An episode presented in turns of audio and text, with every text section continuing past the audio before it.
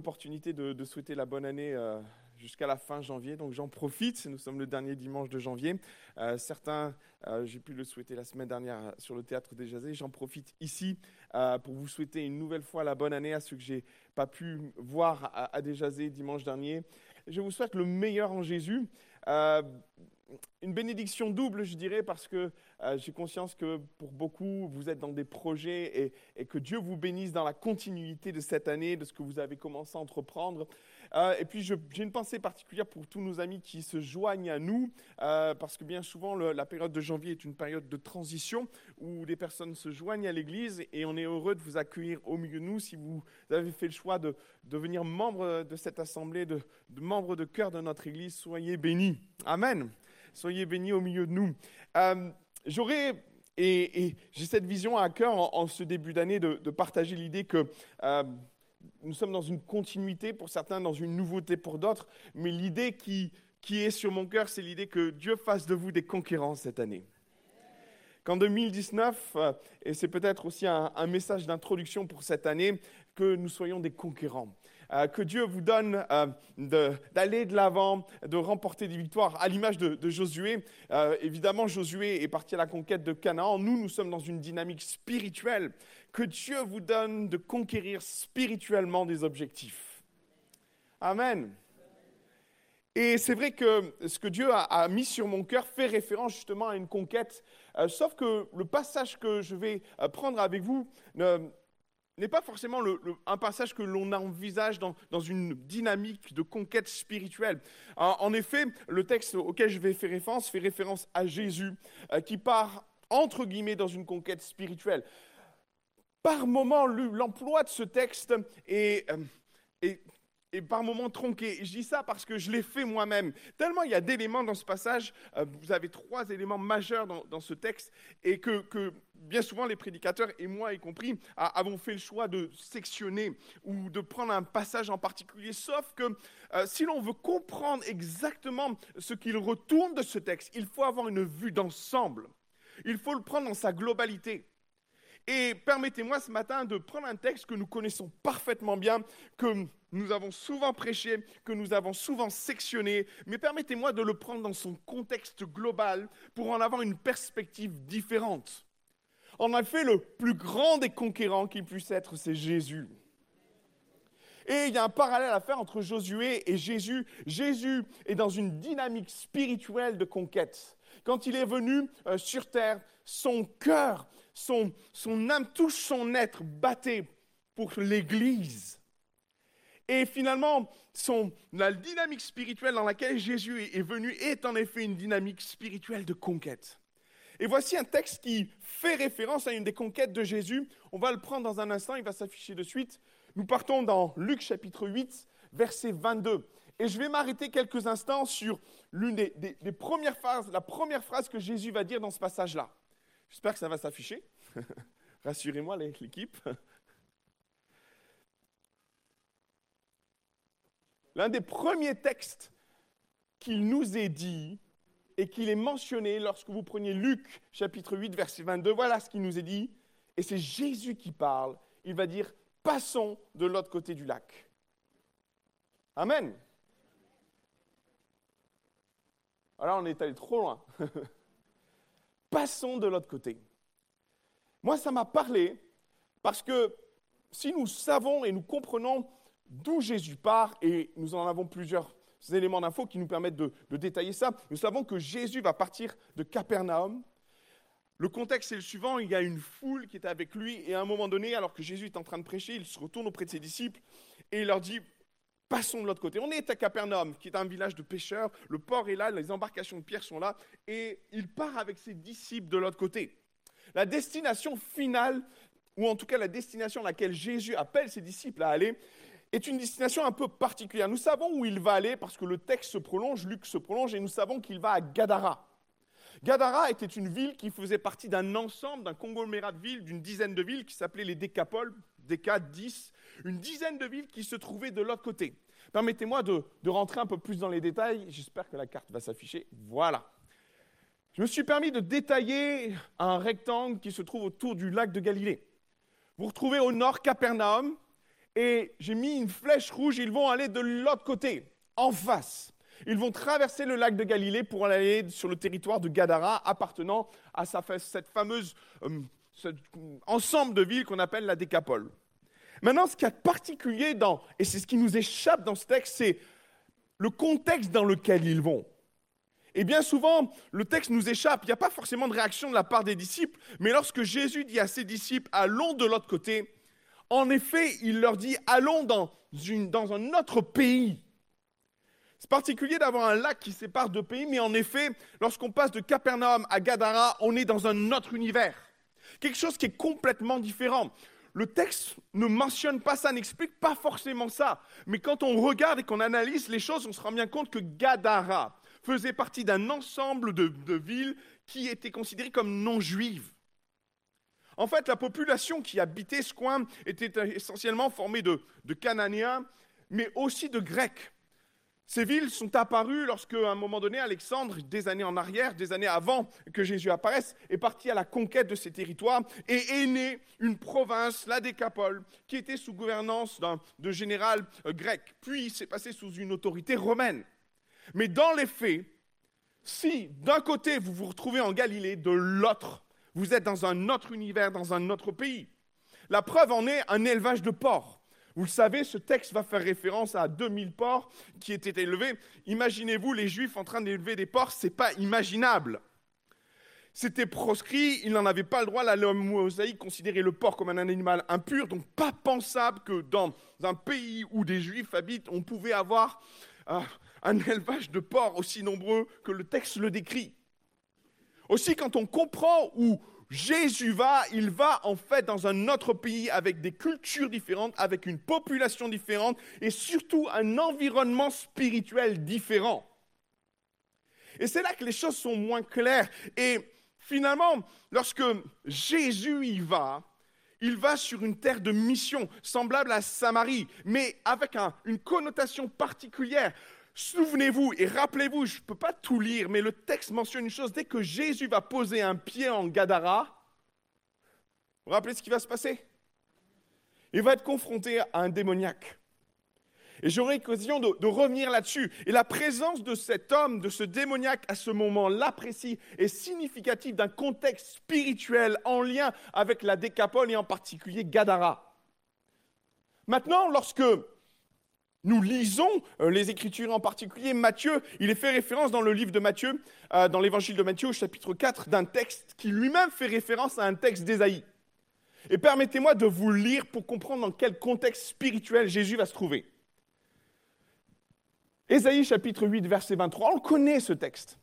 Mais voilà ce qu'il nous dit. Mais les ténèbres ne régneront pas toujours sur la terre, où il y a maintenant des angoisses si les temps passés ont couvert d'opprobre le pays de Zabulon, le pays de Naphtali, le pays, les temps à venir couvriront de gloire la contrée voisine de la mer, au-delà du Jourdain, le territoire des gentils.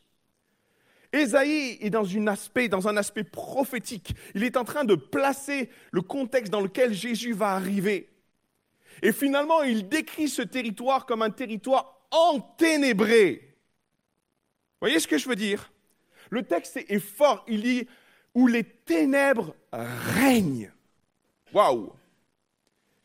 Et il parle de ce territoire qui est de l'autre côté du Jourdain, autour des contrées voisines de la mer de Galilée, et on est dans ce contexte-là typique, au-delà du Jourdain, dans le territoire des gentils. Et en effet, ce territoire n'est pas habité par des populations juives, elle est habitée par des populations cananéennes, voire grecques. Que va-t-il se passer Verset 2. Le peuple qui marchait dans les ténèbres voit une grande lumière. Jésus est allé annoncer la vie dans ces contrées, est allé annoncer la vie à Gadara. C'est ce que le texte indique. Sur ceux qui habitent le pays de l'ombre de la mort, une lumière a resplendi. Gloire à Dieu. Si la population, la culture, tout est différent, y compris spirituellement, de l'autre côté du, lac, se trouve un trône où règne Satan. Disons-le clairement. Et quand Jésus dit à ses disciples à un moment donné, allons de l'autre côté, il y a une portée spirituelle qui nous échappe complètement, qui échappe d'ailleurs aux disciples. Chaque fois d'ailleurs que les disciples se sentaient mal par rapport à une situation, ils avaient l'occasion de le dire à Jésus. Mais là, pour le coup, les disciples ne disent rien, ils partent la fleur au fusil de l'autre côté du lac, dans un territoire où règnent les ténèbres. Il y a une chose que, j'aime dans notre Église, c'est la portée missionnaire que nous avons. Et c'est une chose qui est tellement importante et qui s'est traduite pendant les cinq dernières années par une dynamique euh, et une vision particulière. Permettez-moi un jeu de mots. Nous sommes allés aussi, nous, de l'autre côté du périph. Il y a cinq ans en arrière, nous sommes partis sur un projet un peu fou d'installer à, à Noisy-le-Grand une église. Et gloire à Dieu, dès la fin de, 2000, de cette année, de l'année précédente, 2019, nous avons et nous sommes dans un projet d'implantation périn où nous nous trouvons sur Logne avec un local. Et j'étais il n'y a pas si longtemps que ça, il y avait déjà 90 personnes. Et gloire à Dieu, nous partons à la conquête, nous aussi. Gloire à Dieu parce que nous partons aussi à la conquête. Nous sommes sur un théâtre à Déjazé. Théâtre comme il est, un théâtre parisien, mais qui voit chaque semaine de nouvelles personnes rentrer dans ce lieu. C'est une conquête, mes frères et sœurs. Comme Jésus, nous avons fait le choix de partir de l'autre côté. Nous sommes issus de cette Église et cette Église peut se glorifier, peut, bénir le Seigneur de voir que cette œuvre va de l'avant, se projette et dit, nous, nous allons de l'autre côté aussi. Amen. Maintenant, la réflexion que je voudrais amener par rapport à ce texte est liée à, à ce que Jésus va vivre. Parce que si la conquête revêt des aspects euh, glorieux, lorsqu'on comprend ce que Jésus va vivre, ça me laisse assez songeur.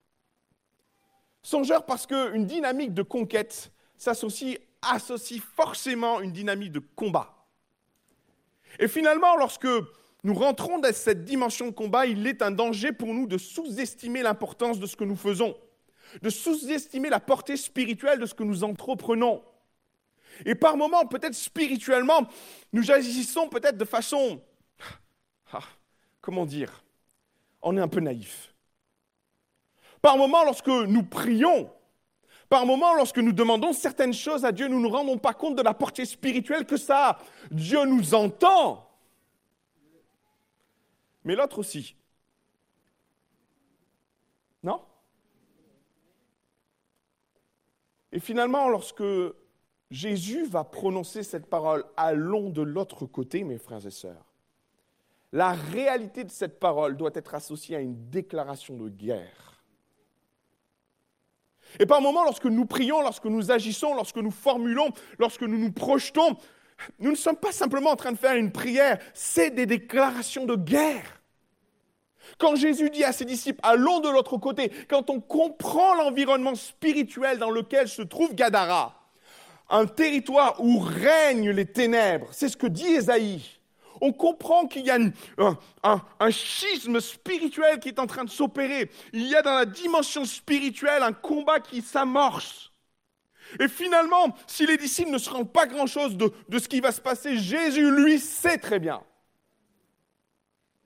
Et finalement, par moment dans nos vies spirituelles, en fonction de ce que nous disons, ce que nous formulons, nous sommes semblables aux disciples. Hé, Jésus est avec nous, tout va bien. Partons à la conquête. Amen. Sauf que mes frères et sœurs, nous devons rentrer dans la dynamique, dans la réflexion que si notre prière est entendue, et gloire à Dieu, elle est entendue, elle va amener, dans le cas de Jésus, une démonstration d'opposition spirituelle caractéristique. Et finalement, vous savez, il est bon de savoir que notre prière est entendue, mais il est important de comprendre que notre prière a une incidence spirituelle. Et pas simplement dans le monde dans, lequel notre Dieu règne, mais dans le, monde des ténèbres.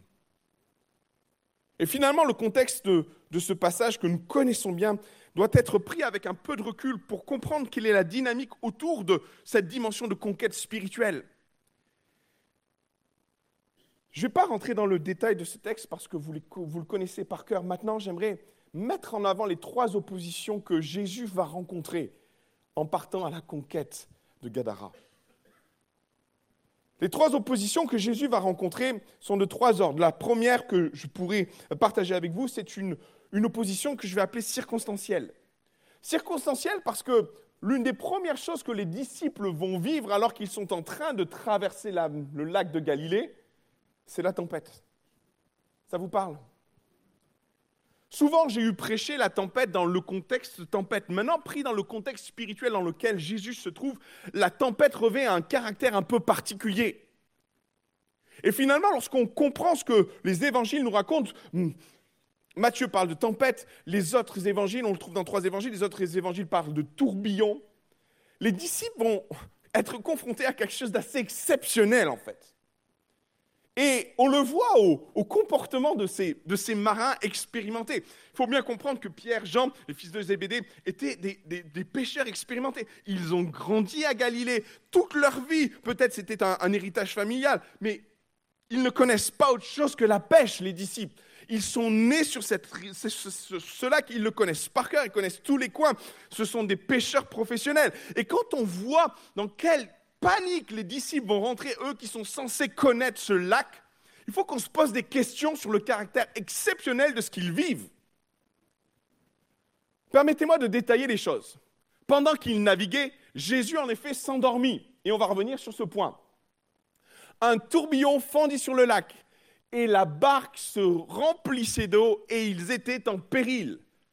Et à un moment donné, les disciples, et on va, on va avancer, vont se tourner, vont voir Jésus et vont lui dire Hé Jésus, réveille-toi, ne t'inquiète-tu pas que, du fait que nous sommes en train de périr. Je ne sais pas si vous êtes comme moi, mais quand je prends l'avion, je me méfie des turbulences. Ça vous arrive? Et j'ai une jauge d'inquiétude en fonction de la tête des, des personnels navigants. Vous avez le premier signal, ting, attachez vos ceintures. Et le premier réflexe que j'ai, je ne sais pas si c'est le vôtre, mais je regarde le personnel navigant. Et si je vois le personnel navigant encore en train de servir, je dis tout va bien.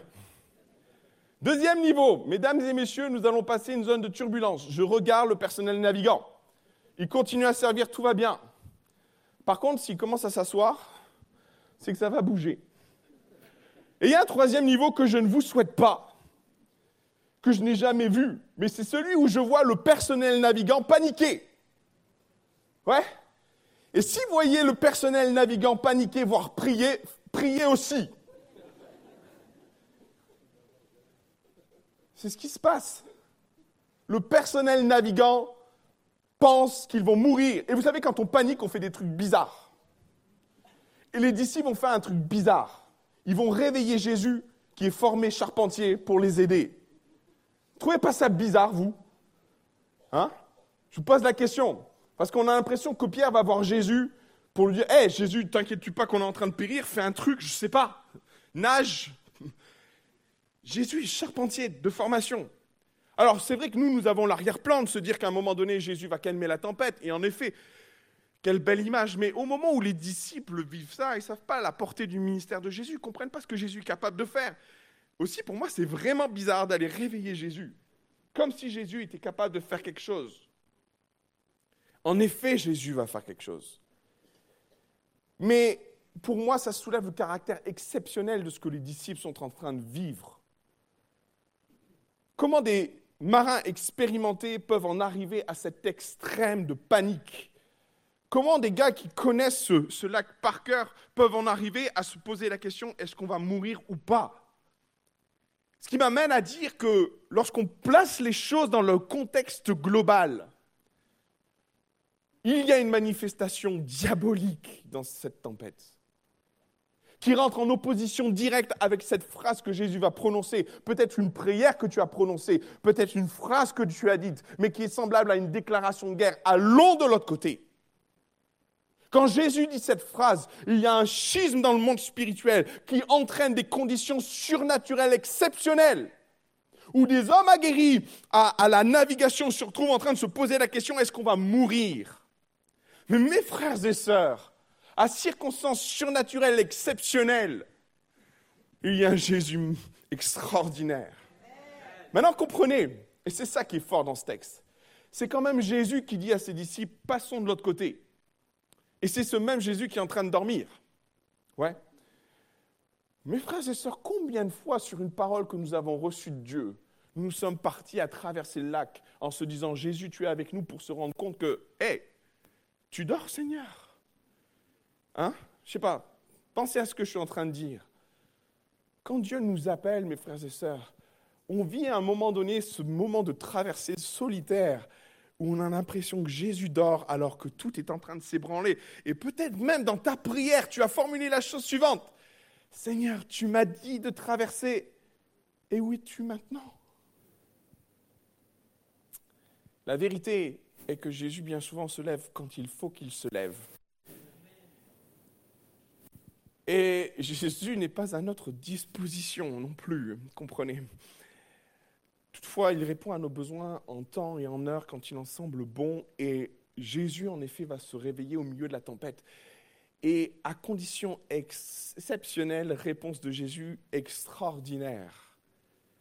Quel est cet homme qui, à qui obéit le vent et les vagues et les flots C'est ce que les disciples vont se dire. Maintenant, la portée spirituelle de cela et l'opposition circonstancielle sert à un but précis. Faire défaillir ta foi, mon frère, ma soeur. Et bien souvent, l'une des premières choses qui est, qui est attaquée, c'est ta foi. Et c'est ce que l'ennemi va s'attaquer à faire. Et c'est ce que Jésus va reprocher d'ailleurs aux disciples. Quand il va voir les disciples paniquer, que Jésus va se réveiller Jésus va dire à ses disciples, mais, mais où est votre foi, les gars? Et j'aimerais t'encourager par rapport à ce que tu as reçu, par rapport à la traversée que tu as entrepris. J'aimerais t'encourager à avoir foi en celui qui t'a envoyé. Parce que si Jésus semble dormir, il est bien présent pour autant. Et cette autorité extraordinaire de Jésus face à des circonstances exceptionnelles va faire la différence. Il va calmer le vent, il va calmer la tempête. Et ils vont arriver à Gadara. Amen. Deuxième opposition. Elle est démoniaque, celle-là. Le texte est, très clair Dès que Jésus arrive de l'autre bord, dans le pays des Gadariens, aussitôt Jésus fut hors de la barque. Il vint au-devant de lui un homme sortant des sépulcres et possédé d'un esprit impur. Cet homme avait sa demeure dans les sépulcres et personne ne pouvait plus le lier, même avec une chaîne. Car souvent il avait eu les fers aux pieds et avait été lié de chaînes, mais il avait rompu les chaînes et brisé les fers et personne n'avait la force de le dompter. Verset 5. Il était sans cesse, nuit et jour, dans les sépulcres, sur la montagne, criant, se meurtrissant avec des pierres. Ayant vu Jésus de loin, il accourut. C'est le comité d'accueil. Bienvenue Jésus. Quand on place dans le contexte spirituel, on voit par moments, lorsqu'on séquence les passages, on voit un homme qui vient à Jésus, mais dans la réalité, la compréhension que nous devons avoir de ce texte, Jésus part en conquête. Que fait l'ennemi? Il avance ses troupes. Et d'ailleurs, c'est surprenant dans la compréhension qu'on peut avoir de ce texte parce qu'il va se mettre en place un champ de bataille. Ce n'est pas un homme qui vient, c'est Légion qui vient. Rappelez-vous de ce texte. C'est Légion qui vient à Jésus. Une légion, et je pense que c'est lié au contexte romain, en effet, les légions faisaient partie, étaient d'un groupe d'armées de l'armée romaine, euh, étaient constituées d'à peu près 5000 hommes. Et finalement, lorsque Jésus débarque à Gadara, l'ennemi vient avec ses troupes, s'avance et, se positionne, ne permet, pas ne permet pas à Jésus d'aller plus loin, lui offrant une opposition de taille, lui offrant un, bloc armé prêt à affronter Jésus. Sauf que le combat spirituel lui se déplace dans une dynamique et dans une dimension qui nous échappe par moments. Si nous voyons dans l'opposition circonstancielle une opposition franche de l'ennemi, nous oublions par moments que l'une des subtilités sur lesquelles l'ennemi va venir, c'est la séduction. Et finalement, le combat va avoir lieu entre Jésus et ses démons, ces légions d'armées qui viennent à la rencontre de Jésus. 5000 démons peut-être, on ne sait pas combien ils étaient, c'était tellement nombreux mais la finalité, c'est a sur l'échiquier, sur le champ de bataille, Jésus pose un pied au sol, qu'envoie l'ennemi, une armée à la rencontre de Jésus. Et dans ce combat-là, va, va se passer des choses assez, assez particulières, un échange un peu surréaliste. L'ayant vu, il a couru. Et l'une des choses marquantes, c'est qu'il se prosterna devant lui. Mais de quoi se moque-t-on? Un démon qui glorifie Dieu. C'est le monde à l'envers.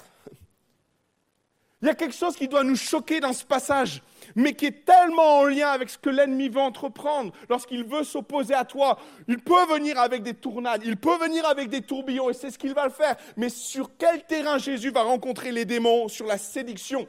L'ennemi vient au pied de Jésus se, prosterne. Et finalement, le mot prosterner, bien souvent, est associé à l'idée d'adorer. Dans l'Ancien Testament, prosterner, c'est le même mot qu'adorer. Que fait le démon? Il se prosterne. Mais regardez la subtilité. Qu'y a-t-il entre toi et moi, Jésus, fils du Dieu très haut Les disciples ne savent pas encore qui est Jésus. Que fait le démon? Il révèle l'identité de Christ. On va plus loin. Je t'en conjure au nom de Dieu, ne me tourmente pas. Et regardez la prière. Et il pria Jésus instamment de ne pas l'envoyer hors du... C'est ça l'enjeu. Les démons viennent séduire Jésus, viennent lui, viennent, viennent excusez-moi, mais viennent, essayent de caresser Jésus dans le sens du poil, faisant référence à sa divinité, faisant référence à, sa position, se prosternant devant Jésus. Hé Jésus, ça ne vous rappelle pas un truc dans le désert? On est dans le même contexte. Je te donne tout, Jésus. Si tu te t'agenouilles devant moi. Et l'opposition démoniaque vient sur ce terrain de la subtilité où à un moment donné, le diable dit des vérités pour marchander le fait de rester dans le pays. Et rappelez-vous le texte d'Ésaïe qui dit où règnent les ténèbres. Il y a un enjeu spirituel à ce moment-là précis, où le diable était en train de marchander avec Dieu pour rester en possession de Gadara. Mes frères et sœurs, il est tellement important de comprendre que lorsque nous déclarons une guerre à l'adversaire, l'ennemi viendra sur le terrain de la séduction. Et finalement, ce qui se passe la plupart du temps, si nous comprenons que l'opposition matérielle, circonstancielle, nous la voyons arriver de loin, l'opposition démoniaque, elle, prend des, tournants et des subtilités qui nous amènent à, même à, voir la gloire de Dieu. Vous imaginez le démon en train de dire hey, Tu es le Fils de Dieu, l'envoyé du Dieu très haut, se prosternant. Et quelque part, on ne se rend pas bien compte de ce qui est en train de se passer. Mais la finalité de ça, c'est que par moments, nous faisons des choix comme comme par moments Josué a fait des choix avec Gabaon qui vient avec une stratégie pour enrôler le peuple et lui faire croire qu'ils viennent de loin. Mais au final, il se retrouve avec attaché. Mais Jésus va pas être Josué face à Gabaon. Jésus va prendre position face à la séduction. Il va la voir. Et il va la chasser dans le nom de Jésus.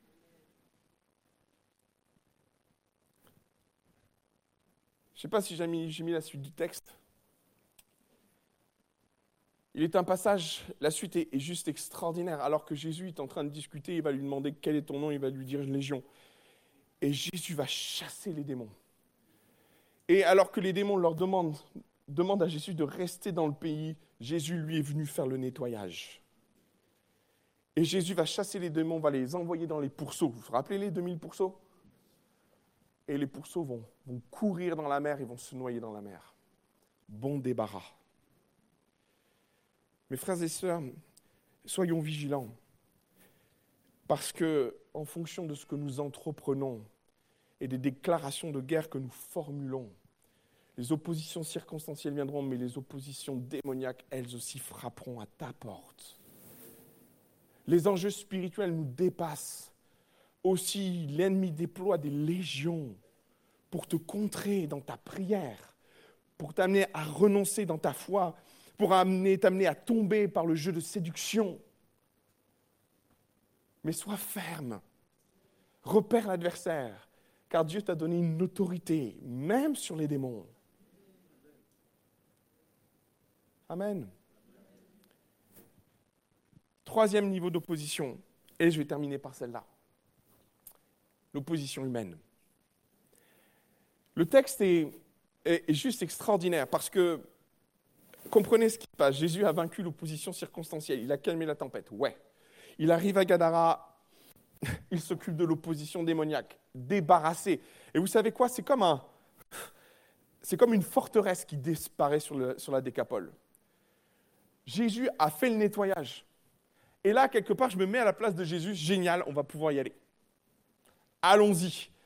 On s'est débarrassé d'un contexte spirituel lourd. Maintenant, l'évangile peut avancer. Et on pourrait se dire un petit peu comme, comme ça s'est passé plusieurs fois dans, dans, les évangiles. Vous avez un gars qui vit quelque chose d'extraordinaire, et puis le peuple est émerveillé de voir la gloire de Dieu. Ça ne va pas du tout se passer comme ça. En effet, lorsque les gens vont voir ce qui s'est passé, ils allèrent voir ce qui était arrivé, ils vinrent auprès de Jésus et ils trouvèrent l'homme de qui étaient sortis les démons, assis à ses pieds, vêtu dans son bon sens, et ils furent saisis de joie. non. Ah mince. Ils furent saisis de frayeur. Ah, bon. Et ceux qui avaient vu ce qui s'était passé le racontèrent, comment? Comment les démoniaques avaient été guéris en effet. Et tous les habitants de, de, ce coin-là, de Gadara, prièrent Jésus de s'éloigner d'eux, car ils étaient saisis d'une grande crainte. Et que fait Jésus après avoir affronté l'opposition circonstancielle, circonstancielle, après avoir affronté l'opposition démoniaque? Il monte dans la barque et il s'en va. Ah mince Waouh Moi, je me suis mis à la place de Jésus, mais quelle frustration je me suis débarrassé de la tempête, je me suis débarrassé des démons, maintenant je peux y aller. Et je me suis dit à un moment donné, Jésus pourrait faire un peu de résistance. Laissez-moi vous expliquer, laissez-moi vous prêcher l'évangile, laissez-moi vous raconter ce que je suis capable de faire dans votre... Non, Jésus ne discute même pas. Et je me suis dit, à un moment donné, combien de fois on se retrouve un peu dans cette situation où on a affronté plein de choses, et puis on croit arriver au bout, on a affronté les circonstances, on a affronté le démon, et puis on arrive, on est en terre conquise, on sait que maintenant tout est ouvert, et il y a une opposition humaine qui vient à nous.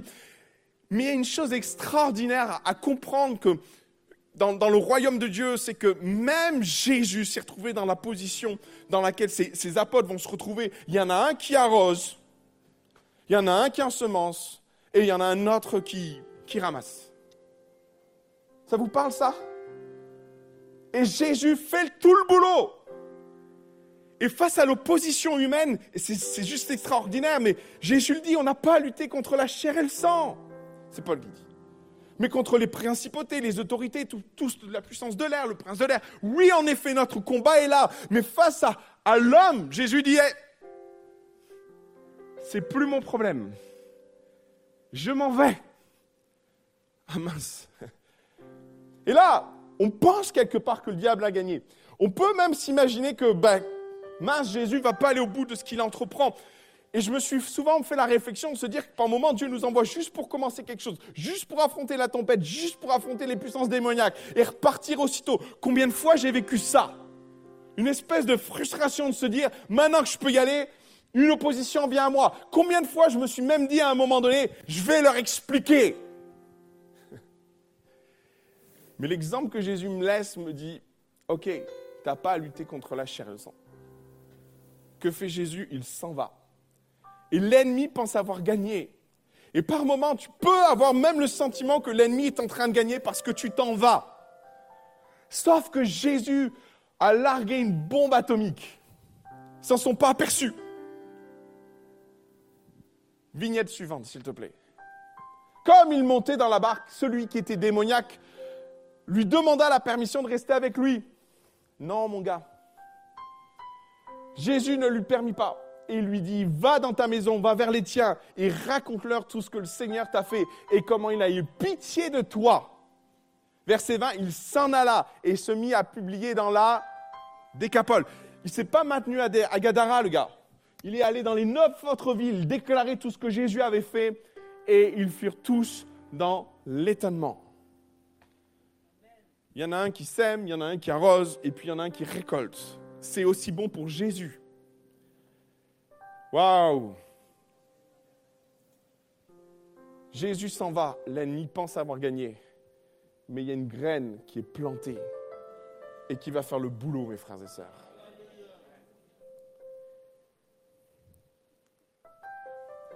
On fait des prières, mes frères et sœurs, dont on ne perçoit pas la portée. On en subit les conséquences en se demandant pourquoi.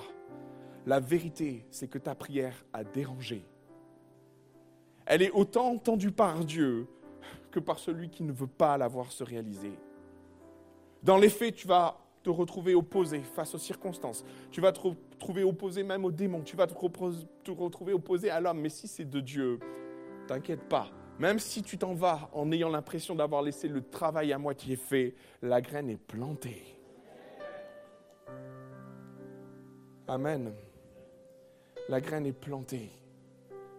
Tu n'as même pas besoin de lutter contre la chair et le sang. Ce n'est pas ton boulot.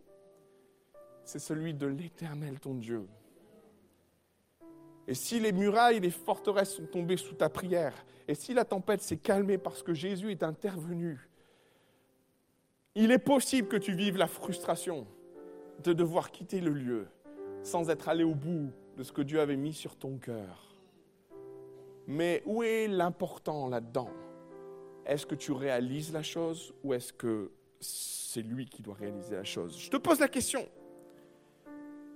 L'important est que le royaume de Dieu avance. Dans ta famille, sur ton lieu de travail, que tu sois un instrument partiel à la réalisation de ta prière ou pas, Dieu ira au bout avec toi ou sans toi.